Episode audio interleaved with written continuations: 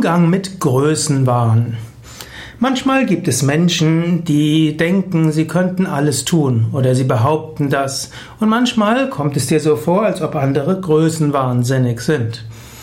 Natürlich, ich spreche jetzt nicht von Politik, da heißt Größenwahn etwas ganz Grässliches und kann zu großen Verbrechen führen, sondern ich spreche jetzt im Alltag. Ich meine, es ist gut, hohe Ideale zu haben und es ist auch gut, mal groß denken zu können. Andere mögen dort von Größenwahn sprechen, aber der Betreffende kann vieles bewirken. Daher groß denken und dann Schritt für Schritt nach vorne schreiten muss nicht falsch sein.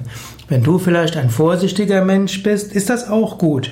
Aber wenn jemand anders größer denkt als du, dann muss das nicht schlecht sein. Solange der scheinbare Größenwahn im ethischen Handeln verankert ist und jemand nicht mit durch unethische Handlungen ja, etwas erreichen will, kann etwas Größenwahn durchaus auch gut sein. Aber Vorsicht und Bescheidenheit sind es auch.